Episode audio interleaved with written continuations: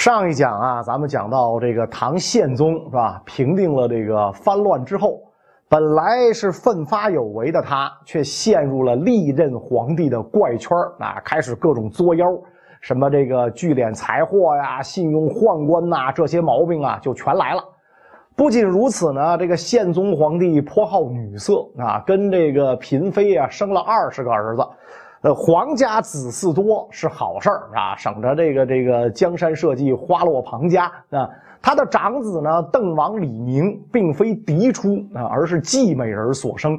这个早些年呢，曾经被立为太子啊，但是非常不幸，没过两年呢，这个李宁夭折了啊。于是第二年，宪宗把第三子李佑立为太子，并且呢，把他改名为李恒。这个李恒的妈呢，是宪宗在东宫时候的正妃郭氏啊，是郭子仪的孙女。由于这个出身名门，所以呢不免有些强势。宪宗为了不让这个郭氏妨碍自己猎艳，就做了一个不合常规的这个决定，就是这不立皇后。群臣一听就慌了，这是个什么骚操作呀？屡次奏请宪宗立郭氏为后，但是皇上呢总是找各种理由推脱，最终呢还是没有立后。这一时期史书上所说的皇后，实际上都是他们的儿子呀当上皇帝以后追封的啊。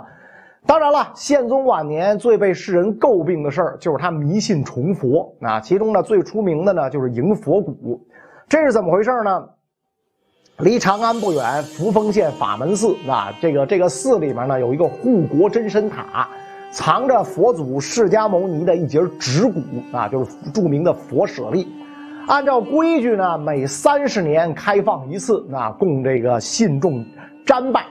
开启的这一年呢，必定是岁丰人泰。那到了这个宪宗元和十四年，也就是公元八百一十九年，这一年正值开塔之年，所以虔诚的佛教徒唐宪宗就趁此机会，让人前去迎佛骨入京。迎来之后，先在宫中供奉三天，然后呢，送往长安各寺进行供奉。就这样呢，在皇上的带动之下。长安立刻刮起了一股礼佛风潮，上自王公大臣，下自黎民百姓，竞相奔走施舍，甚至有人废业破产，烧鼎着壁，用自残来表示虔诚，就为了能把佛骨迎到自己的家中供养，可想其疯狂程度。这个时候，出任刑部侍郎的韩愈看不下去了。那韩愈呢？第一是因为不信佛教。第二呢，也是出于维护儒家思想正统地位的这个考虑，冒天下之大不韪，上书唐宪宗，请求呢停止迎佛骨啊。他在这个上书当中呢，就叙述了佛教传入中国的历史，啊，说佛是戎狄之神，并且呢以历代王朝的兴亡证明佛教并不能保佑苍生，请求宪宗皇帝不要迷惑于佛教，不要让老百姓跟着起哄，以至于伤风败俗，还请求唐宪宗不要让佛教占据上风。啊，以致破坏儒家所提倡的君臣父子之义，甚至呢，他建议应该把佛骨付之于水火，以绝根本。最后呢，韩愈说，如果佛真的有灵验，降下灾难的话，他一人承受，绝不怨悔。啊，唐宪宗一看这封奏书，气急败坏，要把韩愈处以极刑。幸亏宰相裴度等人呢，以韩愈忠心直谏为理由，极力相劝，最终从轻发落。贬为这个潮州刺史，就是今天的广东潮安啊，所以就有了一首著名的这个韩愈的这种著名的诗：“一封朝奏九重天，西贬朝阳路八千。本为圣朝除弊事，岂将衰朽惜残年？云横秦岭家何在？雪拥蓝关马不前。知汝远来应有意，好收五谷张江边。”啊，据说这是他写给他的。侄儿韩湘啊，就是八仙里面那韩湘子了，是吧？写给他的诗，是吧？所以这首诗就非常有名，特别是这个第三联是吧？云横秦岭家何在？雪拥蓝关马不前。那但是他虽然被贬到这个朝阳路八千去了，没能阻止宪宗皇帝对佛教的痴迷。更奇葩的是呢，这个佛教并不是宪宗唯一的信仰，那应该说呢，他为了寻找精神支柱。信仰了佛教，那为了长生又信了道教，常常服用金丹。结果这个，你想这金丹都是什么汞啊、铅呐，就这些东西是吧？重金属服的一多，宪宗开始变得躁怒异常，左右宦官往往获罪，有死者人人治危。那最终元和十五年初，宪宗皇帝为他的行为买单，突然暴毙而亡。官方宣称呢是服用军丹过量暴崩，也有一种说法呢是被一位叫这个陈弘志的宦官给杀了。宪宗驾崩，太子李恒继位，那这就是唐穆宗。穆宗呢胸无大志，那对治国理政根本就没有兴趣。登基之时呢，只是象征性的走了个过场，一转身就开始歌舞狂欢大 party 啊！在此之后，三日一小宴，五日一大宴，完全享乐。当时谏议大夫看不下去，就进言说：“那陛下宴乐过多啊，舔油太盛。”外寇压境，有事急奏，竟不知陛下在何处。又从早到晚与昌幽侠逆，赐予过厚。这金帛都乃百姓高血，非有功者不可赏。虽府库丰盈，但愿陛下爱惜。万一四方有事，可不再让地方官吏扰民了。穆宗在此之前没听说过啥逆耳忠言，是吧？不禁惊讶地问宰相：“此辈何人？”他连谏议大夫是干嘛都不知道，是吧？此辈何人？是吧？宰相说是谏官。穆宗一听，哎呦，这得罪不起！那谏官这张嘴，啊，到处叨逼叨，回头再写个小传单，什么编个段子，啊，自媒体一发，我就臭了，是吧？说哦，当一轻言，啊，实际上是根本听不进去，扭过头来依然我行我素。上行下效，皇上这样，那下面的百官公卿乃至民间富豪巨贾，个个有样学样，一个个比着吃喝玩乐，沉浸在花天酒地之中。有人呢就把这种现象就反映到皇上那儿，没想到穆宗听说之后特别高兴啊，说文外间人多宴乐，此乃正合人安，足为朕心啊！你们看，在朕的治理之下，太平盛世啊！那身边的这个大臣就说了。哎呀，这恐怕不是什么好事儿。公卿大夫整天忙着开 party，不管白天黑夜都喝得醉醺醺，谁来为您排忧解难？唯有烧杀此风，方为天下之福。穆宗听完，嗯啊，爱卿所言有理啊，一转身该干嘛干嘛啊。虽然朕虚心接受，但是朕屡教不改。这么一来，藩镇势力又开始蠢蠢欲动。死灰复燃啊！以至于河北卢龙、承德、魏博三镇在短时间维持了对朝廷的效忠之后，又以各自的表现形式重新进入了割据状态。其他各地相同的情况也屡有发生啊！更糟糕的是，外有猛虎，内有豺狼，宦官势力开始膨胀。长庆二年十一月的一天呢，这个穆宗和宦官啊相约打马球，结果在这个过程当中，有个宦官不慎坠落马下。穆宗因此受到惊吓，中风，双脚不能下地走路，只能卧病在床。从此，宦官王守澄开始掌控朝廷大权，专治国事，事清中外。眼见这个穆宗啊，这个静心休养一段时间之后，病情有所好转。谁知道呢？他又开始花样作啊！这个学着老爹，请来方士炼石丹药服食，以求长生不老。结果这一折腾不要紧，病情再次加重。就在唐穆宗弥留之际，他的长子年仅十五岁的李湛以太子身份监国啊。可是这个时候呢？正是宦官把持朝政的时候，那他们不想让这个朝臣呢取得辅政大臣的地位，就准备把这个郭太后，就是唐宪宗的皇后，是吧？穆宗的这个亲妈推出来，让他临朝听政。郭太后是明白人，明白这个宦官们只是想利用她，并非呢真心想把权力交给他。那就算是真的，女主称制的时代早就过去了。所以呢，郭太后就拒绝了这个请求，是吧？说昔日武则天称制，险些颠覆社稷，我家世守忠义，非武士可比。太子年纪虽小，但得贤相辅助，你们切勿干预朝政，如此国家便可太平。再说，自古无女子为天下主，至尧舜般的兴隆大业。说罢呢，撕了这个宦官为太子拟定的制书。没过几天，穆宗驾崩，年仅三十岁。那。这么一来，年纪轻轻的太子李湛就被推上了皇位，这就是唐敬宗。这位少年天子把他老爹穆宗吃喝玩乐的基因完全继承了，于是呢，更加依靠宦官，重用宦官，赏赐宦官，自己呢尽情享乐。这个敬宗啊，最喜欢的一种娱乐方式就是打球。那个球啊，不是现在咱们的这种球，是中间充气的那种皮球啊。敬宗这个球打得特别棒，时常在球场上炫耀他的球技。另外呢，喜欢这个酒宴啊，喜欢音乐，喜欢打猎，总之就是不喜欢上朝。有一次，这个太阳升得老高，仍然不见敬宗身影。百官都等在这个紫宸门外，当时天寒地冻，是吧？这大臣们都冻得够呛啊！一些年纪比较大的，甚至直接僵倒在地上。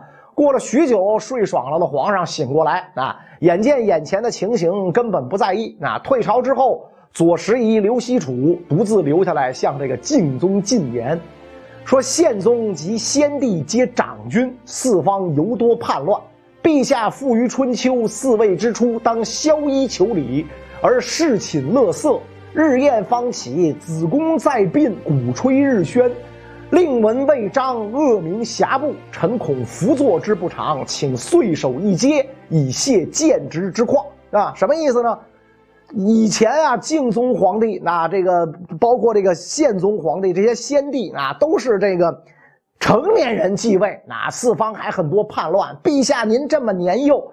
您得夜以继日，您得学习，您得理政，您可倒好，那一天到晚就是吃喝玩乐，是吧？这个皇上的这个子宫在殡啊，这个还还没下葬，国丧未除，您就一天到晚演奏音乐，您没有什么好名声，恶名遍布。我我看呐，您辅佐不长了。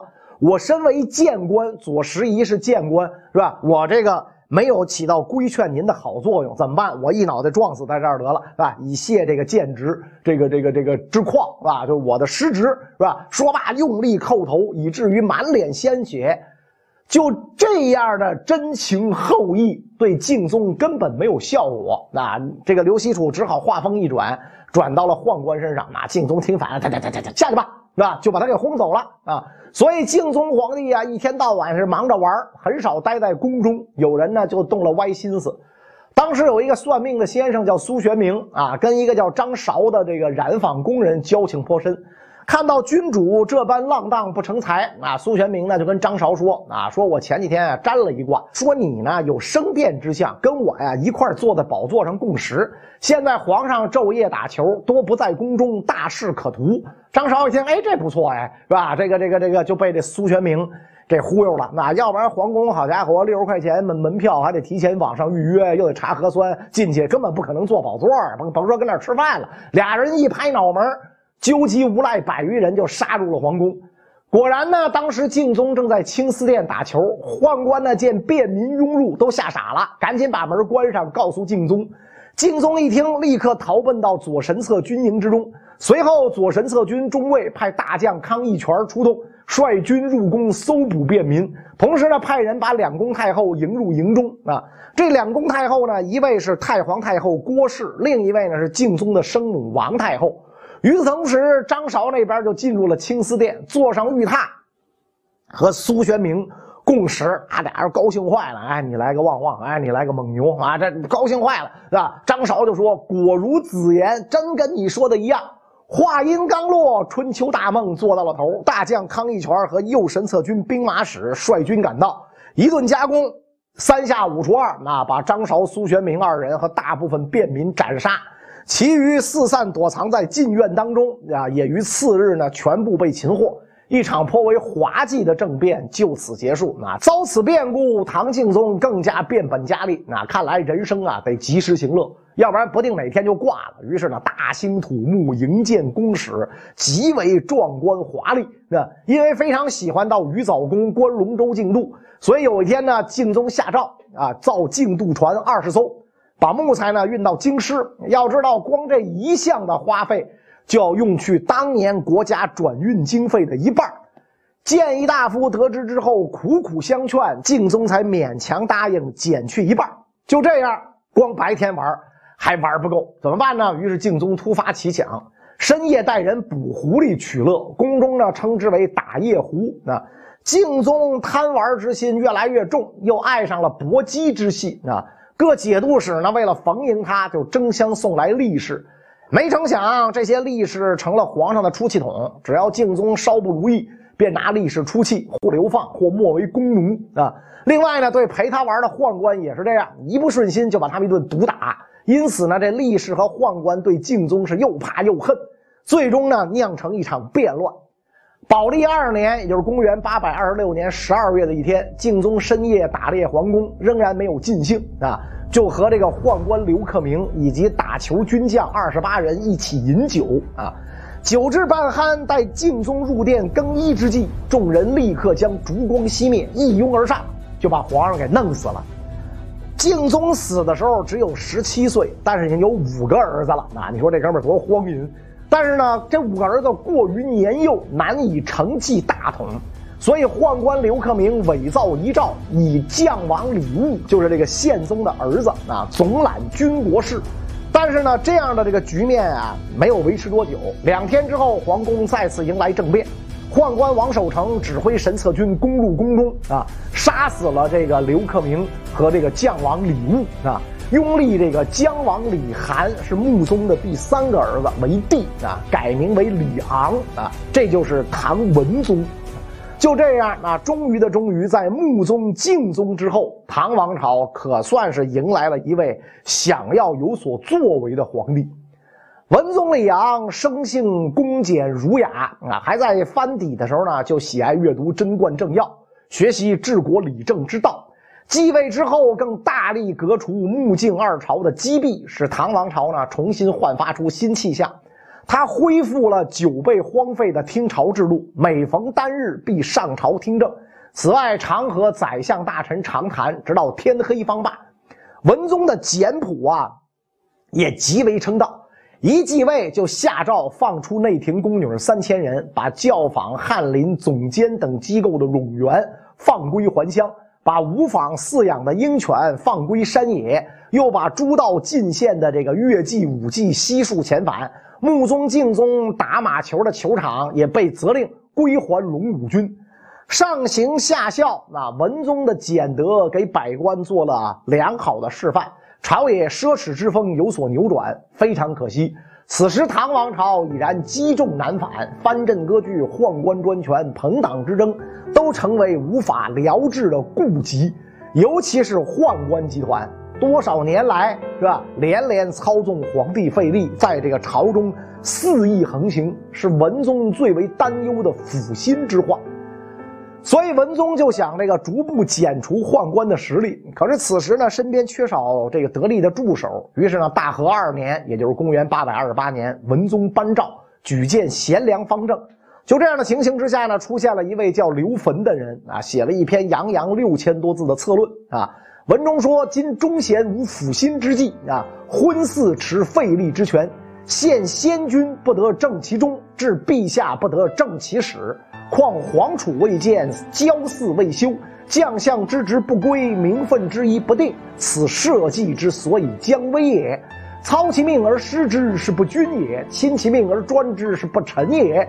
君不君，臣不臣，此天下所以将倾也。”啊，这一番大胆议论朝政、抨击宦官的策论，立刻引起了轩然大波。在场的这个这个谏官呐、御史们呐，听到这个刘坟的侃侃宏论，激动的涕泗横流，把他比作汉文帝时的晁错和汉武帝时的董仲舒，纷纷请求朝廷重用刘坟。但是当时的这个帝策官呢，因为畏惧宦官的权势，就把这刘坟的策论给压下来了。所以呢，这次举贤良方正登科者二十二人，却没有刘坟。同来应试的一位为此愤愤不平，那说刘坟下地五倍登科，实厚颜矣。给皇上上书，请以所受官职让于刘坟。但是文宗皇帝登基不久，刘坟言语啊过于激进，他也怕任用刘坟之后会得罪宦官，危及自己的地位。最终呢？没有任用刘坟啊，错失了一位国家栋梁。不过，对于刘坟策论当中指出的弊病，文宗皇帝心知肚明啊，只是要清除根深蒂固的宦官势力，并非易事，需要等待时机，更需要呢值得倚仗的大臣。很快啊，文宗把目光看向了翰林学士宋申锡。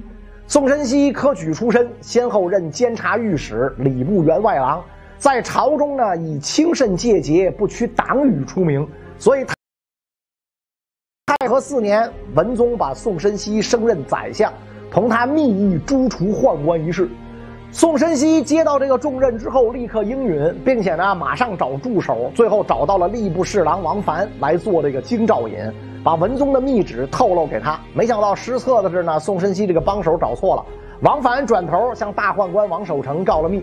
王守成为破坏文宗和宋申锡的计划，指使神策军虞侯上书，诬告宋申锡阴谋扶立张王李凑，就是唐文宗的弟弟啊，为这个皇帝。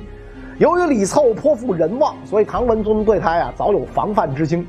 阅读完奏章，就立刻逮捕了宋申锡。其实呢，唐文宗也未必全信啊。与其说他严惩宋申锡，不如说呢他惧怕宦官发现计划之后对他有所不利，所以呢丢卒保车那，这么一个这个下策。宋申锡是百口难辩，幸得朝臣开脱，贬为开州司马。就这样呢，文宗第一次诛杀宦官的行动破产。但是这个文宗啊，仍然没有放弃这个念头，继而就发生了甘露之变。什么是甘露之变呢？咱们下一集再说。